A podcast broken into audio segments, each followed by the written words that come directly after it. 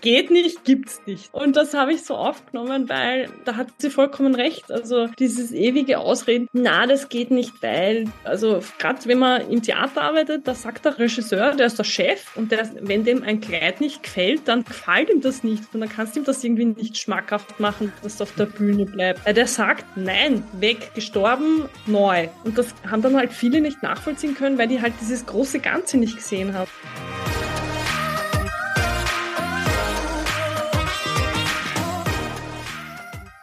Hallo, herzlich willkommen zu dieser Folge deines Lieblingspodcasts Potenzialfrei. Stark mit Leserechtschreibschwäche und Rechenschwäche. Danke, dass du so treu diesem Podcast zuhörst. Heute spreche ich mit Iris, die ihren Lebensweg geht nach dem Vorsatz, egal was ich machen will, ich mache es einfach. Ich werde es erreichen, egal wie lange ich brauchen werde, dorthin zu kommen. Mein Ziel werde ich erreichen. Und apropos, auch du kannst deine Ziele erreichen.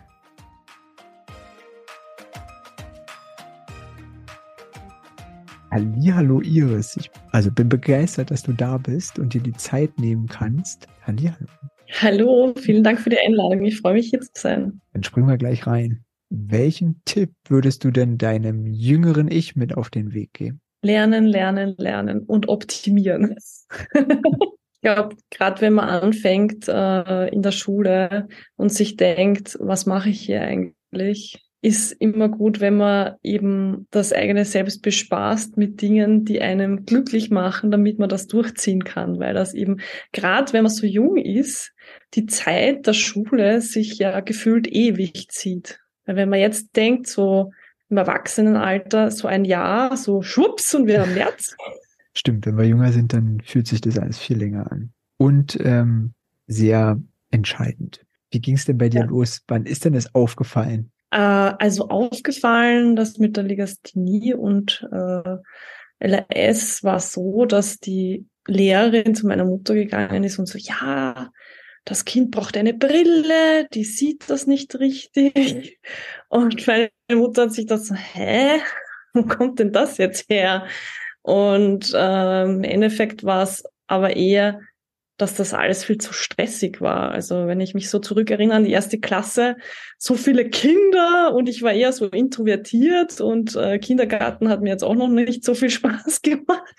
da bin ich eigentlich nicht so gern hingegangen. Ähm, war es dann in der Volksschule so, dass ich halt von dem ganzen Konzept überfordert war, dass einfach nach 50 Minuten, glaube ich, oder 55 Minuten dann eben das eine Thema aus ist, ich kurz Pause habe, dass ich mich irgendwie wieder finde und dann kommt das nächste Thema. Also vor allem auch so starke Sprünge, weil wenn man jetzt im, im Arbeitsleben ist, dann hat man ein Thema. Also ich jetzt als Online-Marketer oder Fotografin, dann konzentriere ich mich drei Stunden auf ein Thema. Und in der Schule ist das halt so, du hast Mathematik und dann auf einmal Deutschunterricht und dann wieder kreatives, weiß ich nicht, Zeichnen.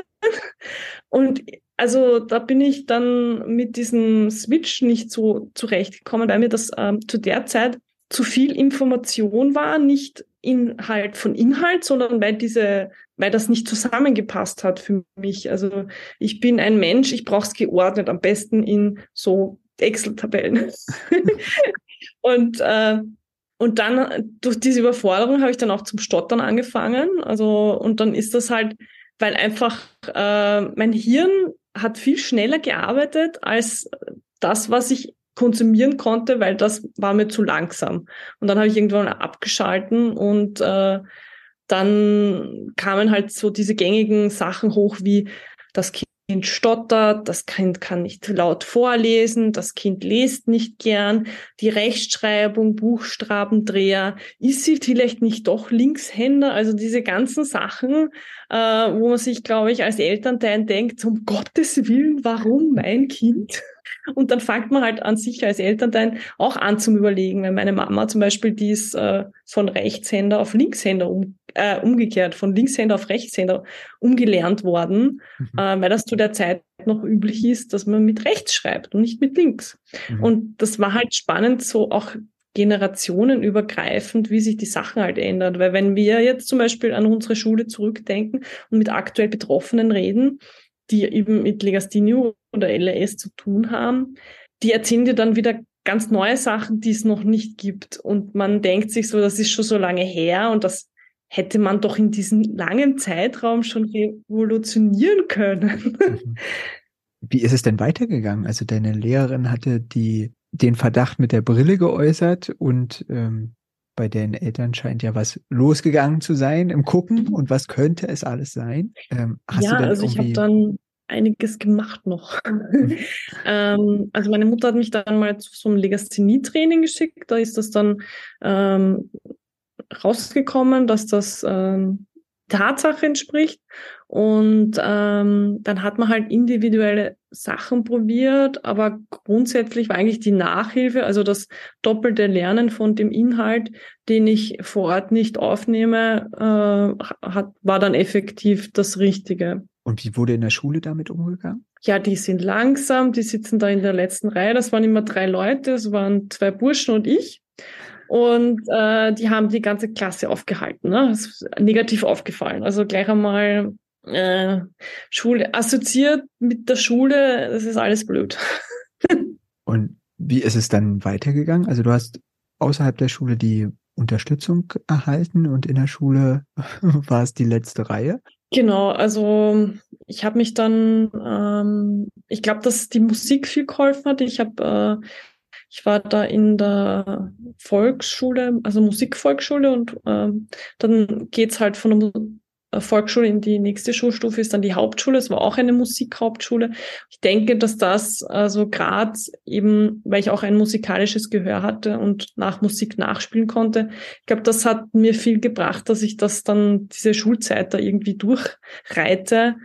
Aber im Endeffekt was eher die, die Disziplin, die mich geritten hat, weil ich wollte unbedingt Moderedakteurin werden. Ah, also hattest du ein Ziel und das hat dir geholfen. Genau, also ich hatte ein Ziel. Mir hat zwar, also auch meine Englischlehrerin hat gemeint, du wirst nie die Matura schaffen, du brauchst da gar nicht hingehen und das so Sachen, wo ich mir denke, äh, warum sagt man sowas einem Kind? Also wieso demoralisiert man jemanden so jung, gerade in dieser Zeit, wo man so geprägt wird? Also gerade bis sieben ist man ja, sagt man ja alles auf und dann hat man kein wirkliches Selbstbild von sich, weil alle anderen irgendwie Dinge sagen, dass äh, ja, du kannst das nicht, weil wo ich immer davon ausgegangen bin, egal was ich machen will, ich mache es einfach und ich werde es erreichen. Und egal wie lange ich da brauche, dorthin zu kommen, äh, ich werde mein Ziel, werde ich erreichen. Und das hat mich dann ja durch die Schule gebracht. Ich war dann äh, Modeschule, da habe ich dann die Matura gemacht Aha. und habe auch die fünf Jahre nur gebraucht. Also sicher bei Nachprüfungen und so, aber da fragt ja keiner, ne? nee, im Endeffekt nicht. Genau, aber Abi, also Matura, habe ich dann gemacht und äh, dann bin ich eher in die, ähm, wie sagt man, in, die, in den Rebellmodus gegangen, weil meine Mathematiklehrerin hat gemeint, mach bloß nichts mit Mathematik und ich habe mich gleich bei Medieninformatik an der Uni eingetragen. Ne? So, yeah. und äh, ja, das hat dann auch nicht so lange gedauert, bis ich realisiert habe, nee, das ist eigentlich nicht. weil mir war dann, also ich war dann mit Anfang 20 war ich dann noch nicht so bereit, diesen akademischen Grad zu bekommen, weil mir das auch zu viel war. Also da habe ich zu dem Zeitpunkt konnte ich noch nicht äh, so flüssig und schnell lesen wie äh, jetzt zum Beispiel habe ich viel mit Speedreading ähm, die letzten Jahre mich beschäftigt, dass ich einfach Content äh, schneller kommunizieren kann, weil ich einfach gemerkt habe, dass, äh, dass das auch im Business-Alltag extrem braucht. Und ähm, bin dann wieder zurück zu dem ursprünglichen, was ich gelernt habe. Und zwar habe ich dann, bin ich zurück in die Modeschule gegangen und habe meinen Damenschneidermeister gemacht und war dann eigentlich dort ähm, in der Schneiderei fürs Theater, habe ich dann eigentlich noch schneller Sachen gelernt, weil ich eben mit meinen Händen gearbeitet habe. Und da habe ich auch empfunden, dass äh, wahrscheinlich mit Legasthenie es besser ist, diesen Umweg über die Lehre zu gehen, damit man dann einfach Inhalte besser und schneller lernen kann, wenn man mit seinen Händen arbeitet und dann erst die Matura macht. Ich denke, dass ich mir da rückwirkend wahrscheinlich leichter getan habe, hätte. Ja, es kann sein. Also bei einigen ähm, ist es so, das habe ich auch ab und zu ja. schon gehört, dass einfach ähm, ja nicht der gerade Weg, ja. sondern der eigene Weg eher zum Ziel geführt hat. Genau, der Zickzackweg. der ist super. Äh, ich wollte jetzt noch mal kurz nachfragen, einfach nur ähm, mhm. das, der Verständnis halber, einfach nur, weil ich ähm, das österreichische System nicht so gut kenne. Ja, also gerne. Du bist, äh, du bist aus der, du hast gesagt, du bist durch die Schule durchgegangen und dann bist du in die Modeschule und da hast du die Matura gemacht, aber dann hast du jetzt äh, davon erzählt, auch eine Ausbildung gemacht zu haben. Kannst du das vielleicht kurz erklären, wie das zusammen? Ja, gerne. Äh, also man hat vier Jahre Volksschule, dann gibt's vier Jahre Hauptschule und dann kommt fünf Jahre höhere Lehranstalt. Das sind fünf Jahre mit Abi oder Matura eben. Und äh, dann hat man die Möglichkeit, in einem zusätzlichen einjährigen Lehrgang äh, die Meisterprüfung zu machen. Das ist in Kooperation mit, äh, mit der Innung von der Schneidergewerkschaft, die ja auch, äh, wenn man jetzt in die Lehre geht als äh, Schneiderin, äh, kann man dann auch den Meisterbrief machen und äh, das ist sozusagen noch ein zusätzliches äh, Add-on. Also ich hätte auch Lehre und Meisterbrief machen können, so wie das jetzt bei gängigen Berufen wie, äh, also ein Tischler zum Beispiel, der hat ja auch einen Meister, den er da machen kann. Und das war eben zusätzlich die Möglichkeit, das noch zu machen, damit man auch einen besseren ähm, Einstieg bekommt, weil es war zum Beispiel, wie ich da gestartet habe, habe ich ein Nettoeinkommen von 1000 Euro gehabt. Das kann man sich ja jetzt auch gar nicht mehr wirklich vorstellen für seinen ersten Job. Und ähm, da hat man aber das geholfen, durch das, dass ich den Meisterbrief hatte, dass nicht noch anders ausgeschaut hat, weil es eben ein äh, jetzt kein technischer Brief ist wie das, was ich jetzt ausübe, sondern eben ein, ein handwerklicher Beruf, mhm. der halt mhm. anders bezahlt wird, ja. Und also du hast dann angefangen, in dem, in dem Beruf zu arbeiten? Genau, also ich war Damenschneider, also ich bin Damenschneidermeisterin, war dreieinhalb, vier Jahre äh, am Theater beschäftigt, also für eine externe Firma und wir haben uns da auf, auf Solistenkostüme äh, spezialisiert und ich habe aber in der Schule schon immer, äh, war ich sehr technikaffin und ich wollte eigentlich, es klingt wie aus dem einen Song, ich wollte immer irgendwas mit Medien machen. Aber halt 2000 war das halt noch nicht so. Also da habe ich meine erste Webseite programmiert, so just for fun. Aber es gab jetzt nicht wirklich einen Ausbildungszweig, wo ich gesagt hätte, ja, ich will, also ich kann hier Webseiten designen oder Marketing, Online-Marketing irgendwie lernen. Und ich es war eigentlich eher immer ein, ich stelle mir das Programm selber zusammen durch Workshops und Schulungen und werde dann schon dorthin kommen. Ich weiß zwar nicht, wie ich das mache, aber es wird sich schon irgendwie ergeben. Das war eher immer die Einstellung. Und hat dich auch dahin gebracht, wo du heute bist. Genau, ja.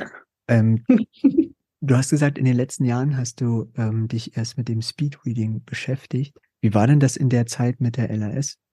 Ähm, also ich habe dann ähm, Publizistik studiert, wie ich dann eben von der Schneiderei weggegangen bin. Mhm äh, weil, ich, weil ich eben das mit dem Moderedakteurin nicht äh, ad acta gelegt habe. Und äh, ich war dann sogar bei der Wienerin beschäftigt und hatte halt dann das Problem mit der Rechtschreibung ein bisschen, dass wer drüber liest. Aber ähm, durch die Uni und diesen vielen Content habe ich dann einfach viel gelesen. Also immer mich, also nicht gezwungen, aber wirklich jeden Tag äh, und habe versucht, eben immer schneller zu werden, was das Lesen angeht. Also ähm, weil ich kann mich noch erinnern, wie ich das erste Mal ein Buch ausgelesen habe. Das war damals Akte X. So ein, so ein dünnes 150 Seiten Buch. Ich war so stolz, weil, weil das war für mich halt am Anfang relativ schwierig und da war ich richtig happy, dass ich das geschafft habe. Und jetzt ist es halt so, dass ich äh, ja brauche ich zwei, drei Tage, also für, für solche Wälzer, weil ich einfach das viel anders konsumiere. Und ich habe gemerkt, dass ich in Kombination mit Vorlesen lassen und vor allem selbst vorlesen ähm, viel schneller lerne und dadurch immer schneller wurde mit, äh, äh, mit dem Lesen an sich, an sich äh, weil ich dann auch die Scheu des Vorlesens halt also loslassen habe, weil ich halt da dieses Bild noch von diesem riesengroßen Radio mit der Kassette habe, wo, wo ich halt drauf vorlesen habe müssen und ich war, also war das Schlimmste in der ersten Klasse.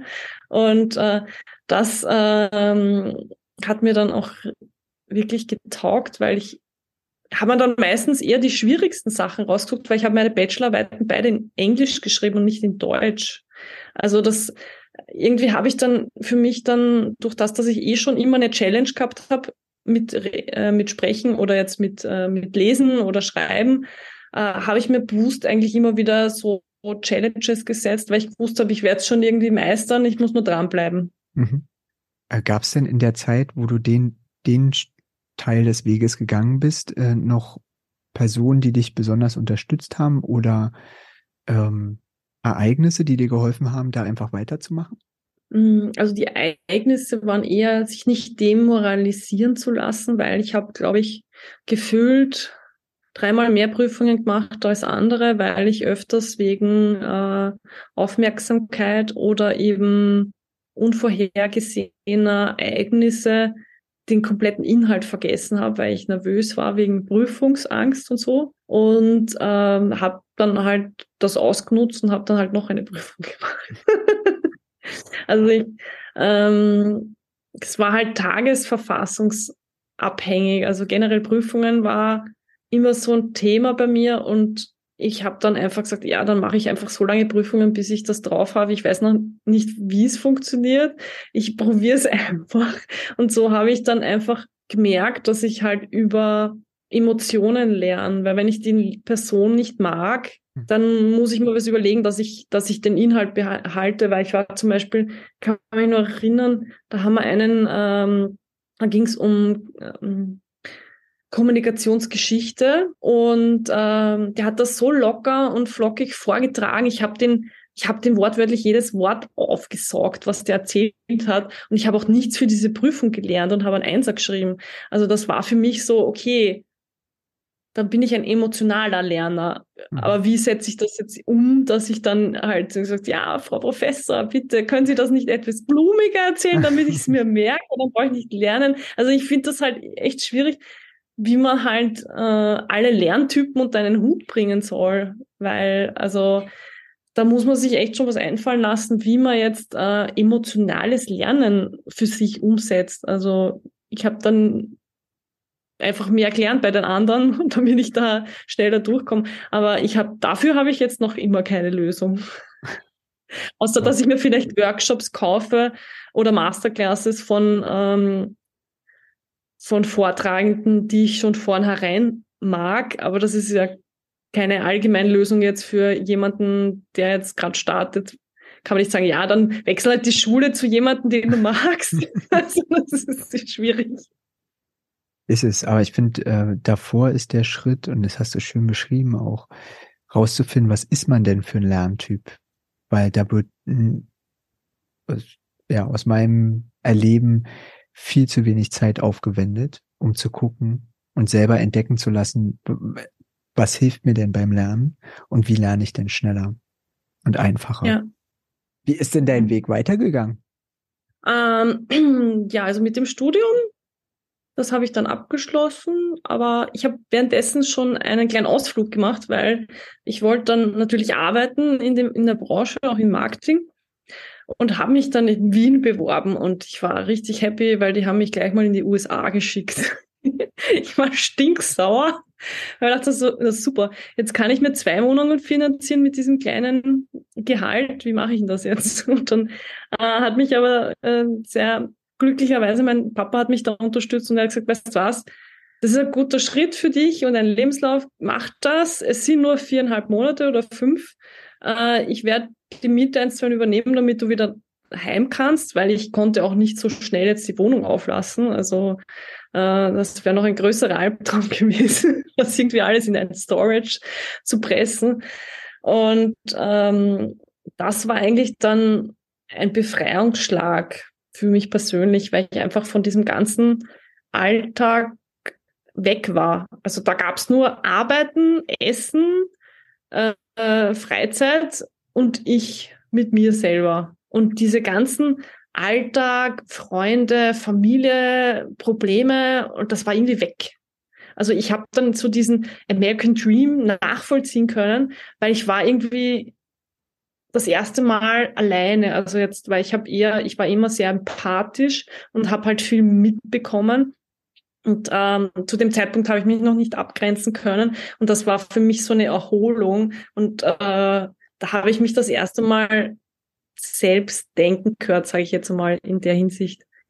Und ähm, da hat es mich dann, wie ich zurückgekommen bin, natürlich ziemlich aufgehauen, weil ich halt nicht mehr gewohnt war, diese ganzen Eindrücke zu kompensieren und ähm, wollte aber diesen American Dream nach Wien, also nach Österreich holen, so wie ich mich da gefühlt habe und war dann auf der Suche, das eben zu bekommen.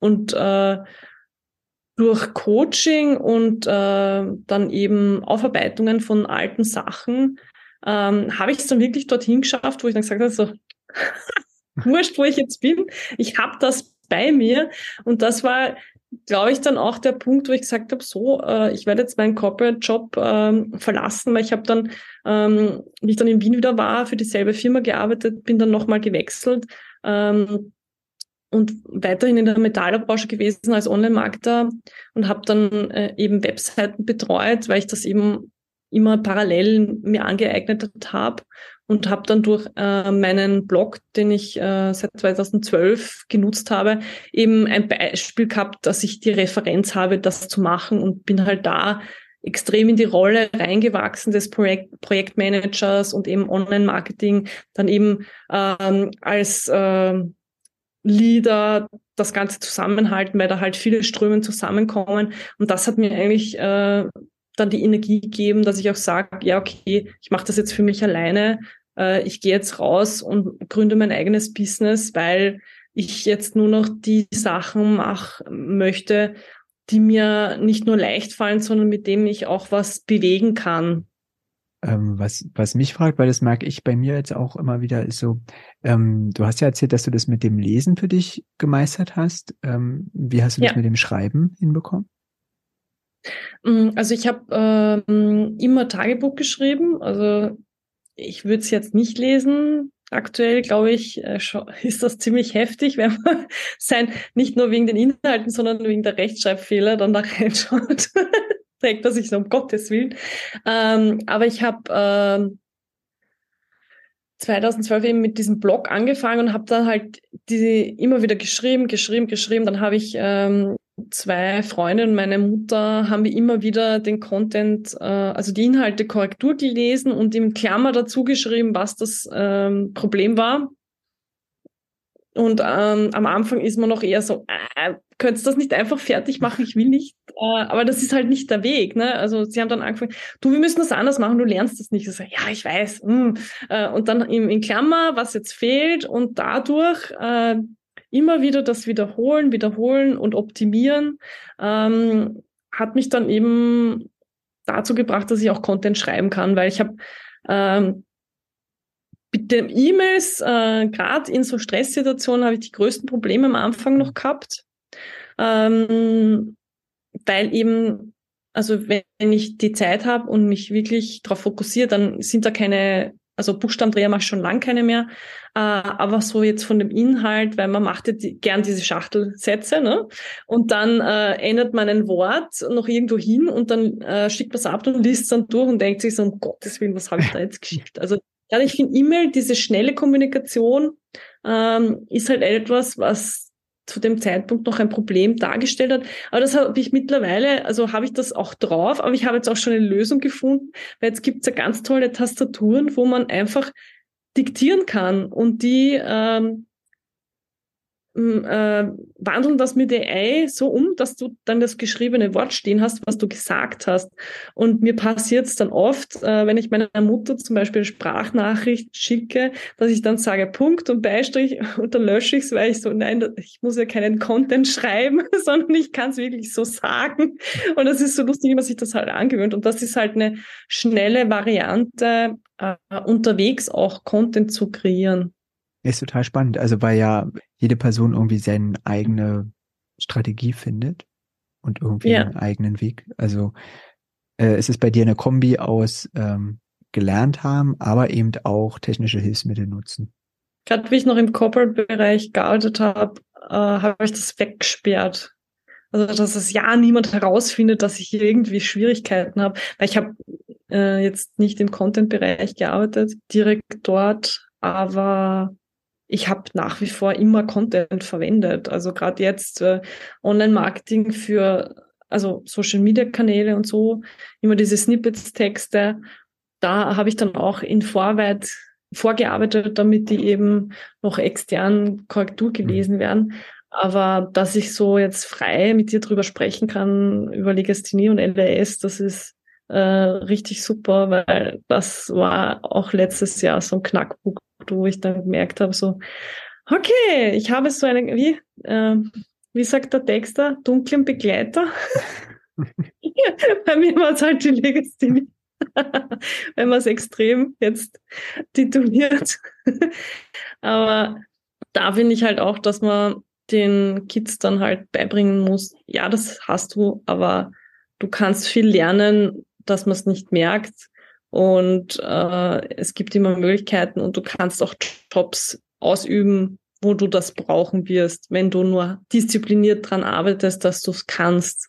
Definitiv. Also auch dieses, ich glaube, dass der, der Schritt, offen darüber zu reden, unheimlich hilfreich ist. Und je früher, umso besser. Und eben auch dieses, also wie du das machst oder wir das gerade auch beide gemeinsam machen, einfach auch äh, Menschen kennt äh, oder kennenlernen kann, äh, die selber einfach auch diese Hürde haben und trotzdem ihr Leben meistern und glücklich sind in ihrem Leben und das ist nicht vorgezeichnet und äh, was einem irgendwie erzählt wird in der Kindheit, äh, in den frühen Schuljahren, muss nicht zutreffen und trifft bei ganz wenigen nur zu.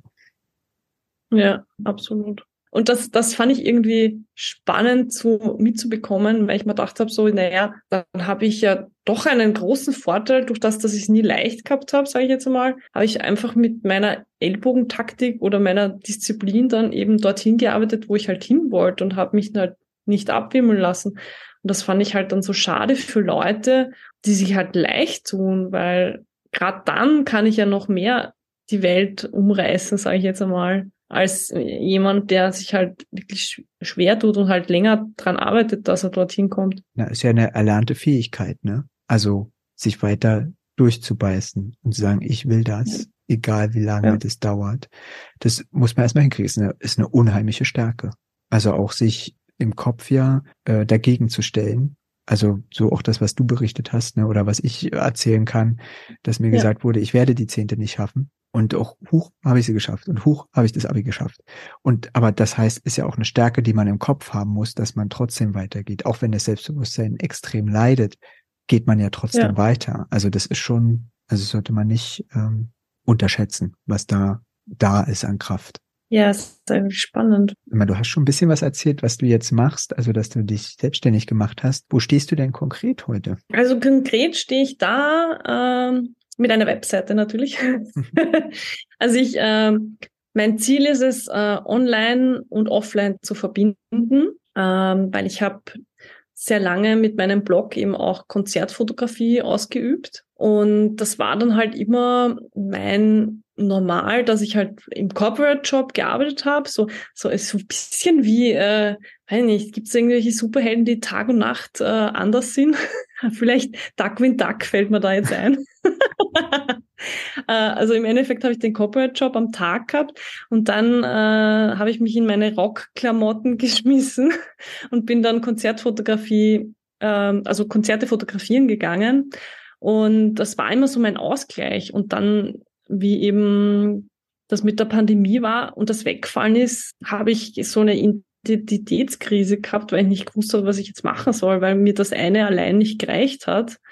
Aber im Endeffekt äh, war es so, dass ich nie den Schneid hatte, mich nur mit der Kreativität äh, selbstständig zu machen. Weil heute ist so, dass ich das beides wieder verbinde, weil ich einfach die Gabe habe, äh, diese einzigartigen Momenten einzufangen, auch für äh, Unternehmer und Führungskräfte. Und die sehen sich dann in einem ganz anderen Bild wieder, weil es gibt oft Leute, die zum Beispiel jetzt gerade aufsteigen oder ihr Business ähm, ähm, final schon am Laufen haben, aber einfach so dieser dieser Blick auf dieses neue Entwicklungsselbst, äh, so hat sich das dann ergeben, dass ich eben durch das Kreative aber auch das analytische, technische, was mir extrem viel Spaß macht, im Verein konnte. Sag mal, hast du einen äh, Power-Song, den du empfehlen würdest? Ich finde von, äh, von den äh, Imagine Dragons gibt es ja auch einen Song, der extrem gut ist, was Believer, genau. Oder Thunder ist auch ziemlich äh, ein Song, der halt Gas gibt. Vor allem habe ich da lustige Story. Ich habe ja äh, die Imagine Dragons durfte ich mal fotografieren und äh, ich war total aufgeregt, weil das war beim großen Festival und die haben uns gebrieft und gesagt, ja, der Sänger kommt runter, nicht auf ihn hinstürmen, lasst ihn mal am Platz. Und ich habe mir gedacht, ja, super, okay, passt, äh, kenne mich aus. Äh, dann hat man so diese Bassbox vor sich, na, so ein Turm und dann ist halt diese große Festivalbühne und dann geht der auf die rechte Seite, ich bin auf der linken Seite gestanden. Und dann war es so, dass der angedeutet hat, dass er runtergeht. Und ich habe gedacht, ja, super. Ich habe nämlich so ein 200 Millimeter Objektiv, das ist ja, weiß nicht, so 40 Zentimeter lang mhm. äh, auf meiner Kamera. Das heißt, ich kann nicht nahe fotografieren, sondern nur weit weg, weil die Bühne normalerweise sehr hoch ist. Und dann dann hat er umgedreht und ist zurück und ist genau vor mir runtergekommen. Ich hatte zwischen Bassbox und äh, Security keinen Platz mehr. Der wollte mich auf die Seite schubsen, damit der, äh, der Sänger von Imagine Dragons Platz hat. Und dann hat er mich so gegen die Bassbox geschubst, dass ich äh, an diesen Sänger oben ohne dran geknallt bin mit meiner Kamera. Und ich habe gedacht, das super. Und dann ist er äh, links von mir zu dieser, ähm, da wo die Absperrung ist, da kann man ja draufsteigen und hat sich halt dann typischerweise ins Blutpublikum gehängt. Und ich hatte halt meine Kamera umgehängt um den Hals, dass ich sie loslassen habe können und mein Handy so schnell wie möglich, äh, weil damals war noch Snapchat sehr aktuell, habe ich dann mit Snapchat also ganz viele Videos gemacht, wie der da vor mir war und ich habe so lachen müssen, ich habe Tränen gelacht, weil mich der Security so schockiert angeschaut hat, nachdem ich mit dem zusammengestoßen bin, wo ich mir dachte, also, ja, ist auch nur ein, ein Typ, was soll ich jetzt machen? Also ist halt blöd gelaufen. Dann hättest du die, äh, hättest mich stehen lassen, hätte er genug Platz gehabt, an mir vorbeizugehen. Welche Aussage hilft dir denn? Also welches Zitat in deinem Leben? Das ist leicht. Geht nicht, gibt's nicht. das kam wie, also ganz direkt. Gibt's dazu ja. eine spezielle Geschichte? Ja, ich werde sie kurz halten. äh, ja, also meine, äh, meine Chefin in meinem ersten Job als Damenschneidermeisterin, ähm, da haben wir sehr viel Stress gehabt, was Produktionen anging, weil halt das meistens so war, dass man drei Wochen so viel gearbeitet hat wie noch nie. Und dann waren drei Wochen Urlaub, weil man natürlich die ganzen Überstunden wieder abbauen hat müssen. Kennst das natürlich aus der Veranstaltungsbranche. Und äh, ich kann mich noch bildlich vorstellen, wie sie vor mir steht und sagt, da geht nicht, gibt's nicht. Und, da, und das habe ich so aufgenommen, weil da hat sie vollkommen recht. Also dieses ewige Ausreden, na, das geht nicht, weil du, du, du, du, du. Also gerade wenn man im Theater arbeitet, da sagt der Regisseur, der ist der Chef und der, wenn dem ein Kleid nicht gefällt, dann gefällt ihm das nicht und dann kannst du ihm das irgendwie nicht schmackhaft machen, dass es auf der Bühne bleibt. Weil der sagt, nein, weg, gestorben, neu. Und ähm, und das haben dann halt viele nicht nachvollziehen können, weil die halt dieses große Ganze nicht gesehen haben. Weil ich kann mich noch erinnern, wir hatten da ein Kostümbild, das war so quietschbunt, also mit, mit Farben und Muster und es war einfach zu viel. Und der hat dann angefangen, dass er reduziert, weil das Ganze zu überladen war. Und ähm, das also habe ich auch nachvollziehen können. Sicher war ich kurz mal, also meine Chefin hat gemeint, nicht bist jetzt traurig, dass dein Kleid nicht auf der Bühne ist. Wieso? Ich habe es gesehen. Ich habe meinen Applaus gehört, weil das Teil ist da oben, ich habe es fertig genäht, so mein erstes komplettes Kostüm äh, und das war für mich okay und äh, deshalb, also da muss ich oft noch an sie denken, also ich denke oft an sie, weil sie mich auch wirklich aus meiner Komfortzone gepusht hat, auch wenn es nicht immer leicht für sie war, weil ich zu der Zeit nicht so einfach war, sage ich jetzt einmal.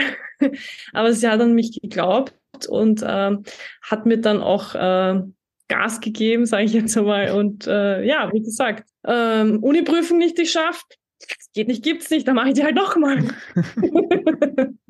ich möchte dir danken für das wunderschöne Gespräch. Vielen Dank, dass du die Zeit hattest. Ja, vielen Dank für die Einladung, es war richtig lustig. Danke, danke, dass du dieser Folge deine Zeit geschenkt hast. Ich bin dankbar für jeden Menschen, der zuhört. Kennst du einen Menschen, der unbedingt diesen inspirierenden Weg hören sollte? Empfehle mich dieser Person weiter. Empfehle diese Geschichten weiter. Empfehle den Potenzialfrei Podcast weiter. Dann können wir gemeinsam unseren Weg gehen. Ich freue mich auf das nächste Mal. Alles Liebe. Es ist fantastisch, dass es dich gibt.